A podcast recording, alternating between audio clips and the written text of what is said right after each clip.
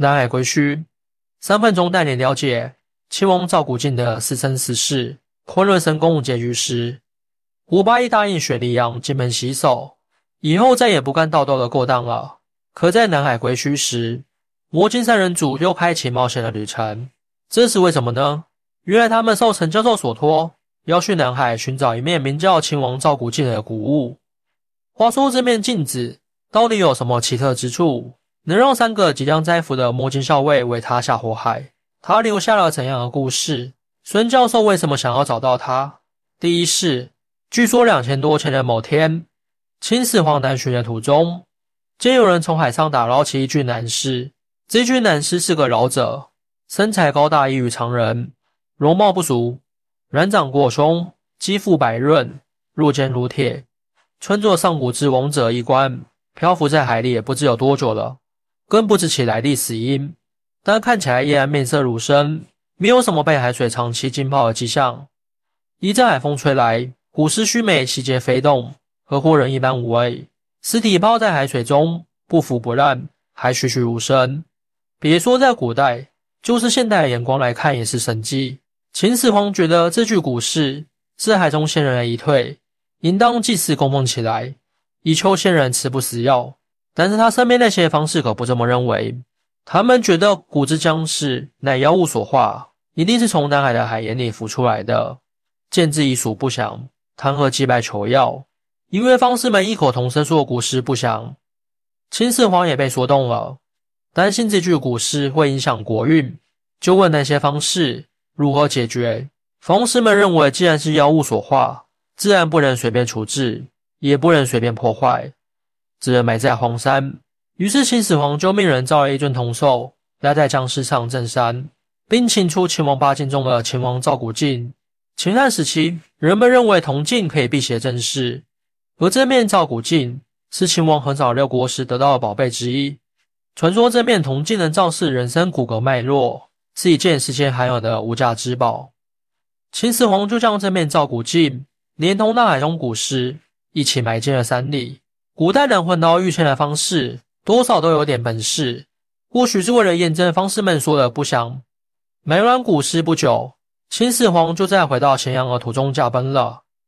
至于秦王赵古镜具体埋在什么地方，也成了千古之谜。第二是斗转星移，转眼已过千载，时间来到北宋末年，有个人上山采药，看到五条龙为这一座山丘相斗，结果五条龙都死了，龙是从天而坠。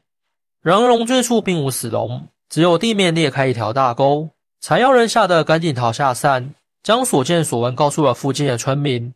于是大家就一起上山，却在山沟中看见了有什么巨大的东西在蠕动。村民们大惊失色，以为是妖鬼作祟，就纵火焚烧。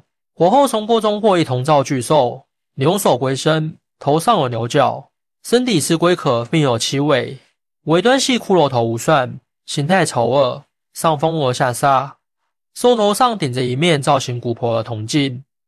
有人就将其献给了当时在位的天子宋徽宗。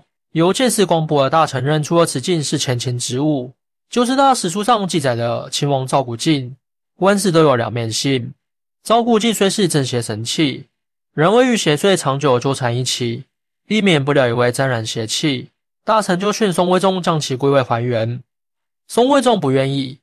一直将此镜留在身边赏玩，直到金兵铁骑南下灭了北宋，俘虏了宋氏二帝，秦王赵古镜再次下落不明。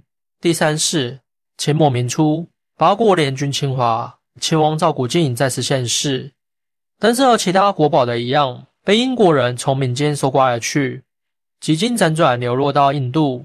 八十年代初期，有一个东南亚的富豪出钱将它买下，因为是走私出来的。所以走的是海路。从历史的长河中可以看出，与这面镜子产生关系的都没什么好结局。这不，这艘带着古镜的大船航行到公海的时候，遇到了风暴，偏离航向后，带着秦王赵古镜葬身海底。值得一提的是，这座沉入海底的海流船船长就是多年的父亲。这位船长生前就怕自己那天遇难，尸体会被难民搜刮的一丝不挂。他就在自己的手表下了石匠，准备等船靠岸再解掉。可老天没这船长机会，一场大风全员覆没。这个降头却在几年后阴差阳错跑到他女儿多琳身上。魔晶三人组救了多琳很久，可多琳最后还是无药可医去世了。当然，这些都是后话，暂且不提。还有沉船的消息，被有心打探的孙教授风雪舞查到了。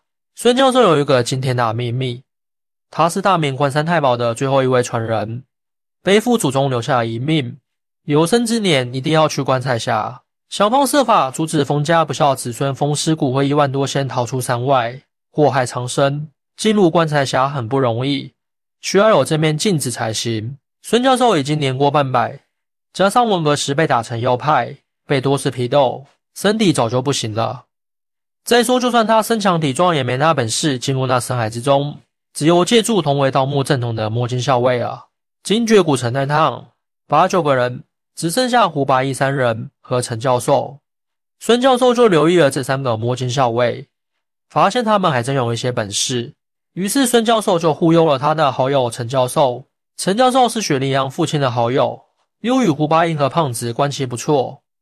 陈教授很关心那些遗失的国宝，被孙教授少稍加忽悠就上当了，想请胡八一三人去南海寻找那秦王赵古镜。